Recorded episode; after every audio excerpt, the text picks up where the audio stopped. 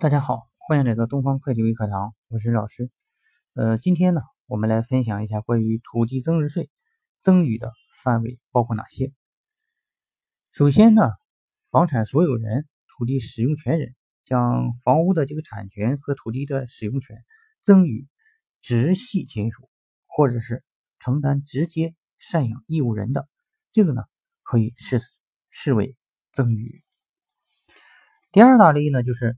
房产所有人、土地使用权所有人通过中国境内非营利的社会团体、国家机关，将房屋的产权、土地使用权赠与教育、民政和其他的社会福利公益事业的。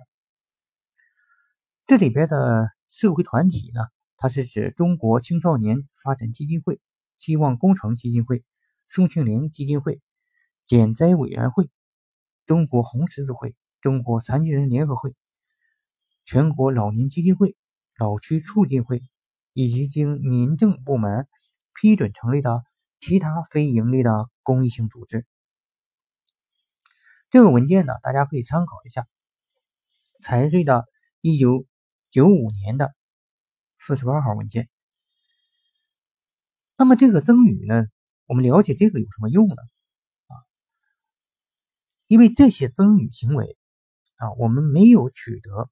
收入啊，那么只是呢，呃，这个无偿赠送的，那么这种情况下呢，是不需要缴纳土地增值税的。当然，除了上述范围之外的赠与啊，税务机关呢是不认可的。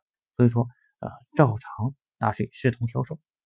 好，今天的分享呢，我们就到这里，谢谢大家，我是任老师。呃，有什么财税方面的问题啊？可以加我的微信咨询，d f c f o 一阿拉伯数字一，备注上喜马拉雅就可以了。